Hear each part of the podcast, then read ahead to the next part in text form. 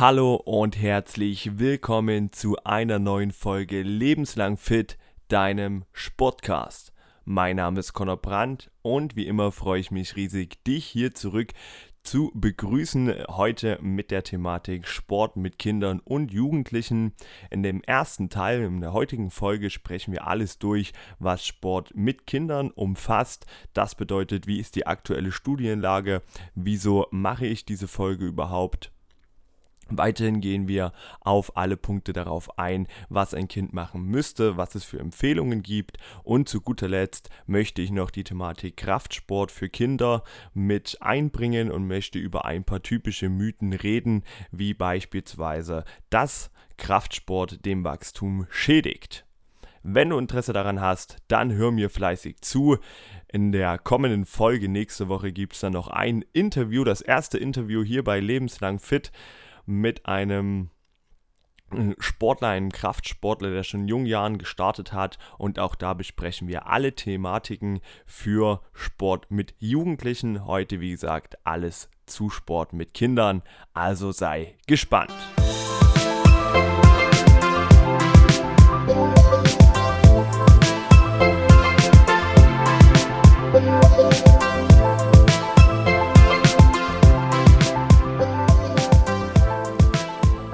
ist die erste Folge, die ich neu aufnehme nach dem Launch von meinem Podcast von Lebenslang Fit. Und zuallererst möchte ich ein bisschen Dank zurückgeben für den Support, für alle, die diesen Podcast bis jetzt verfolgen und hören. Ich freue mich natürlich über alle eure Meinungen, über jedes Feedback und freue mich natürlich auch gleich zum Anfang, wenn ihr den Podcast mit einer 5-Sterne-Wertung auf iTunes supportet und wir so noch eine größere Zuhörerschaft bekommen. Ab jetzt geht es, wie ihr wahrscheinlich schon gemerkt habt, jeden Sonntag um 18 Uhr mit einer neuen Folge in die nächste Runde. Wenn ihr Ideen habt für Themen, ja, wenn ihr noch Fragen habt, dann meldet euch auch bei mir gerne über Instagram oder den Mail-Account. Jetzt habe ich aber genug erzählt. Jetzt wollen wir in die Thematik rein starten. Sport mit Kindern. Wieso ist dieses Thema überhaupt von Bedeutung? Es gab eine Langzeitanalyse, ja, das war das Motorikmodul oder das ist das Motorikmodul, wo es darum geht, über eine sehr, sehr lange Zeitspanne die Bewegungsfähigkeit und allgemein das Bewegungsverhalten von Kindern und Jugendlichen zu analysieren und das Ganze in einer Studie aufzubereiten. Dort werden verschiedene Faktoren berücksichtigt, einmal verschiedene Altersgruppen gegeneinander gegenübergestellt, ja, einmal der Vergleich von Geschlechtern bei der gleichen Altersgruppe und einmal ein Allgemeinbild, was sich abspiegeln lässt. Ja, es geht hier um 16 bis 17-Jährige und da wurde herausgefunden, dass ähm, ungefähr 50 Minuten moderate Bewegung ähm, pro Kind da zu sehen waren. Und das ist natürlich deutlich zu wenig. Ja, das große Ergebnis der letzten Jahre war, dass 80% der Kinder sich zu wenig bewegen. Damit ist eigentlich das Wieso schon geklärt. Wir können hier aber noch etwas detaillierter darauf eingehen. Es gab in den vergangenen Jahren eine Senkung um 37 Prozent. Ja, das ist schon ein relativ großer Verlust von äh, Bewegung, die den Kinder hier erleidet, die die Kinder hier erleiden. Aber bei einer Pressemitteilung und bei ein paar Interviews ähm, mit den leitenden Professoren ging es darum, warum das Ganze so geschieht. Und eine große Frage oder eine große Annahme war, dass das mit dem erhöhten Medien Auftreten ja mit den erhöhten Verfügbarkeit von Medien zusammenhängt. Das heißt, die Eltern waren natürlich besorgt, dass es daran liegt, dass es immer mehr Handys, Computerspiele, Computer, iPads, alles gibt, womit die Kinder sich beschäftigen. Aber es gab im Vergleich von Kindern, die sehr, sehr viel diese Medien nutzen und Kinder, die sie nicht so stark nutzen, keinen großen Unterschied in der Bewegung wo man aber dann schauen kann, dass die Kinder, die sehr viel äh, Computerspiele spielen, sehr viel am Handy sind, natürlich deutlich häufiger sitzen als andere Kinder, aber allgemeine Bewegung liegt nicht daran, dass einfach zu viele Medien heutzutage sind. Es wird sich einfach allgemein deutlich weniger getroffen, um draußen zu spielen, auf dem Sportplatz, um rauszugehen, weil es alle Beschäftigungen natürlich im Überfluss auch zu Hause gibt und die Kommunikation deutlich leichter ist über ein Handy als früher, wo man noch von Tür zu Tür gehen musste und die Freunde einzeln fragen.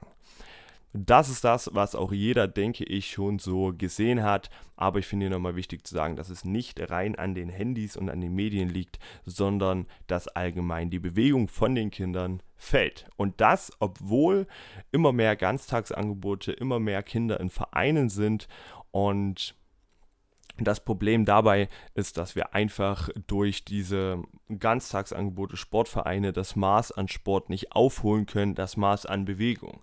Denn wenn Kinder mit dem Auto zur Schule gefahren werden, abgeholt werden, ja, keinen Schritt selbst gehen müssen, was ja für das Kind auf der einen Seite für die Sicherheit natürlich auch wunderbar ist, aber auf der anderen Seite auch ein großes Leck an Bewegung produziert, was einfach gefüllt werden muss.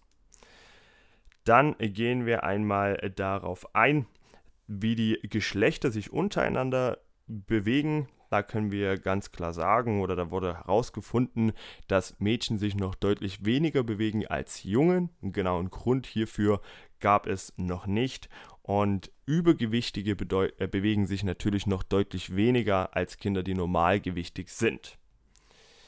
Wieso sollte ein Kind sich jetzt mehr bewegen? Was sind jetzt die konkreten Vorteile? Na, ein Kind, was sich mehr bewegt, hat natürlich deutlich mehr motorische Fähigkeiten die man im Alltag äh, anwenden muss, ganz oft, damit man keine Verletzungen bekommt. Es ist, äh, hat einen sehr positiven Einfluss auf die Stressresistenz, also viel Bewegung macht ein Kind auch stressresistenter und das Selbstbewusstsein steigt natürlich enorm. Wenn wir sehen, dass die Bewegung zurückgeht und das auch einen großen Faktor darauf hat, dass immer mehr Kinder auch übergewichtig sind, dann wissen wir natürlich, dass Übergewicht im Kindesalter kein Faktor dafür ist, man ein hohes Selbstvertrauen hat, ja, eher im Gegenteil. Und auch da kann die Bewegung entgegenwirken. Die Konzentration, gerade auch in der Schule, die steigt durch mehr Bewegung. Auch das wurde schon mehrfach in mehreren Studien bewiesen, dass gerade nach einer Sportstunde oder nach einer moderaten Bewegung die Kinder deutlich konzentrationsfähiger sind und die Konzentration so hochhalten können, auch über einen längeren Zeitraum. Also auch da wissen wir, Bewegung und Konzentration liegt in Korrelation. Komplexe Gehirnverknüpfungen werden auch deutlich schneller erfasst, wenn das Ganze über Bewegung passiert oder wenn man viel bewegt, hat man eine bessere Chance, diese Verknüpfungen im Gehirn zu bekommen. Wie genau alles zusammenhängt, würde hier den Rahmen sprengen. Darüber sprechen wir heute nicht. Ich habe schon überlegt, mir vielleicht da mal einen Experten mit an den Tisch zu holen dem ich dann alle fachgenauen Fragen stellen kann, dass auch ihr wisst, wie das zusammenhängt. Welche Möglichkeiten haben wir jetzt, den Kindern mehr Bewegung im Alltag zu geben? Ja, da wäre einmal, wie vorhin schon angesprochen, Sportvereine und Ganztagsangebote. Hier ist natürlich erstmal die Unterteilung von einzelnen Sportvereinen extrem wichtig, denn nicht bei jedem Sportverein und Ganztagsangebot bewegt man sich auf dieselbe Art und Weise. Ja, da gibt es äh, Sportarten, die sehr einseitig sind, beispielsweise Tennis. Dann gibt es Sportarten, die für den gesamten Körper relativ von Vorteil sind, wie ein Tanzen oder Leichtathletik. Aber beim Tanzen hat man zum Beispiel auch sehr viele Ruhephasen, wo man nur Choreografien lernt, wo man nicht deutlich dauerhaft in der Aktivität ist. Und das ist auch schon der Punkt, wieso ich vorhin gesagt habe, dadurch können wir den Bewegungsmangel nicht aufholen. Da muss in der allgemeinen Bewegung im Alltag allgemein mehr passieren, als das Kind in einem Sportverein anzumelden. Oder ein Schritt, ja, das würde ich sowieso jedem empfehlen, um einfach die Bewegung zu steigern. Gerade wenn ein Kind nur Spaß daran hat, mit anderen zusammen Sport zu machen, dann kann man hier natürlich diesen Weg gehen. Das ist auch noch ein riesen Vorteil, den ich sehe. Das ist natürlich ein großer Spaßfaktor, denn wenn man das Ganze über eine Leistung kommuniziert und sagt, ja, du musst dich jetzt mehr bewegen, ja, dann sind natürlich viele Kinder auch da gleich distanziert von, wenn man das aber eben über Spaß in einem Sportverein dem Kind nahe bringt, ohne es darauf hinzuweisen, dass wir das jetzt machen, um mehr Bewegung zu bekommen, dann denke ich, gibt es hier sehr, sehr viele Vorteile, die wir über so einen Sportverein erreichen können.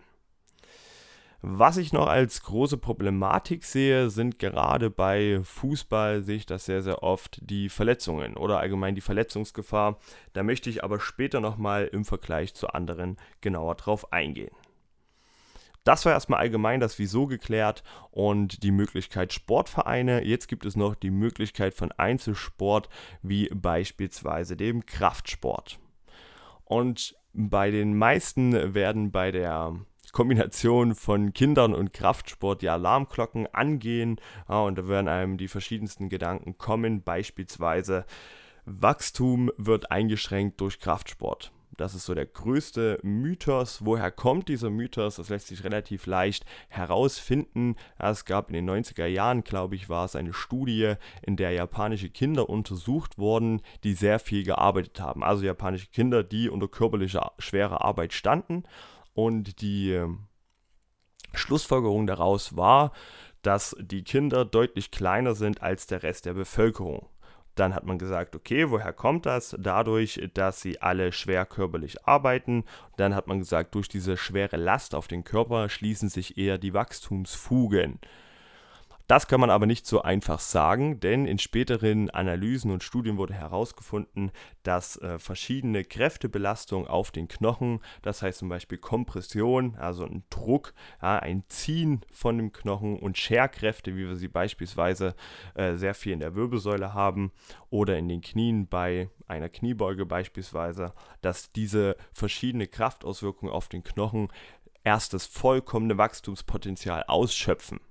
Was hierbei aber immer wichtig zu beachten ist, ist natürlich eine korrekte Ausführung, denn natürlich eine Last mit falscher Ausführung ist für kein Gelenk, für keinen Knochen gut. Wir können also sagen, dass der Wachstum oder das Wachstum nicht eingeschränkt wird durch Kraftsport. Ja, was auch in der Studie mit den japanischen Kindern nicht berücksichtigt wurde, dass sie alle unter einer starken Mangelernährung litten. Und das ist in meinen Augen auch ein sehr, sehr wichtiger Punkt, denn eine Mangelernährung ist für den Wachstum das Allerallerschlimmste und nicht die körperliche Belastung.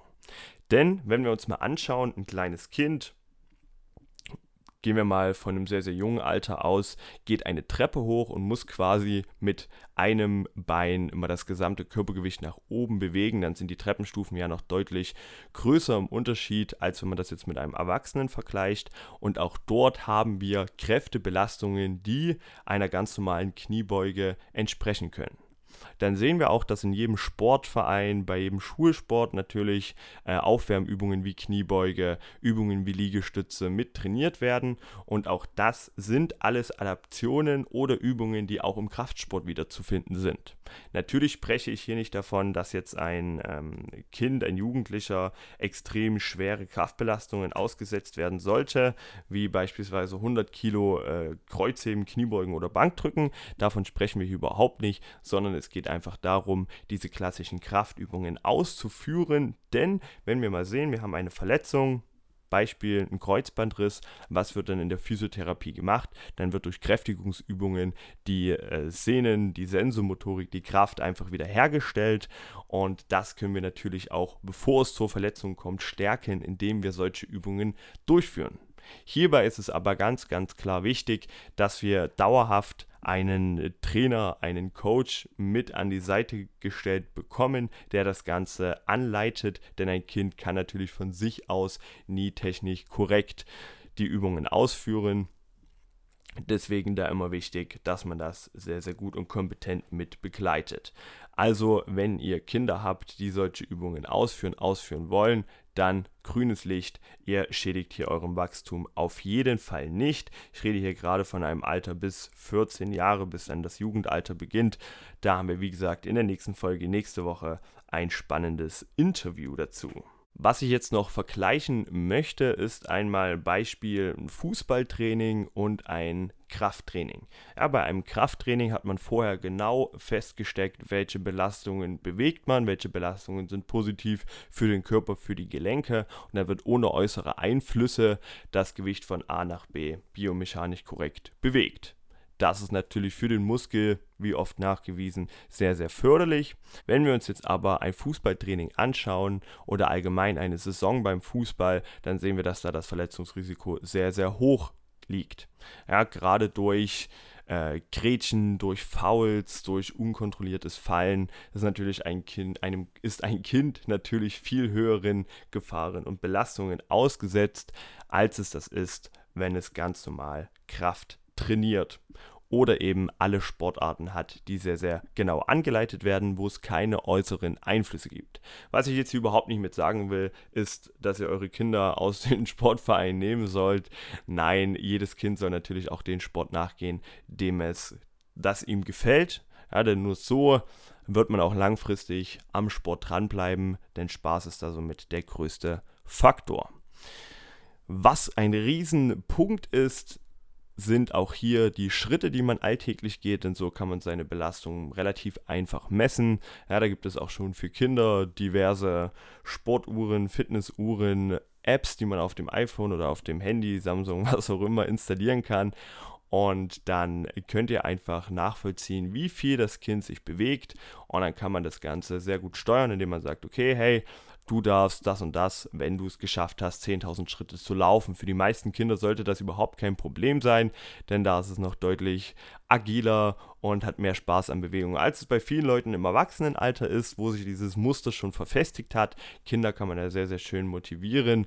Ja, und auch Dinge wie Spazieren gehen, Fahrradfahren, von A nach B nicht gefahren werden, sondern einfach mal laufen. Das sind alles Punkte, wie man dem Kind Bewegung mitgeben kann ohne dass man jetzt sehr, sehr viel am Alltag, am Leben verändert. Habt da also ein riesen Auge mit drauf auf die Bewegung von eurem Kind und das Aller, Allerwichtigste, seid ein gutes Vorbild, denn wenn eure Bewegung extrem mangelhaft ist, dann wird natürlich das Kind auch nicht von selbst drauf kommen, hey, ich muss mich bewegen, gibt es dem Kind mit, motiviert euch selbst und dann sind wir alle lebenslang fit. Ja, wenn es so einfach wäre, aber darum geht es ja hier in diesem Podcast.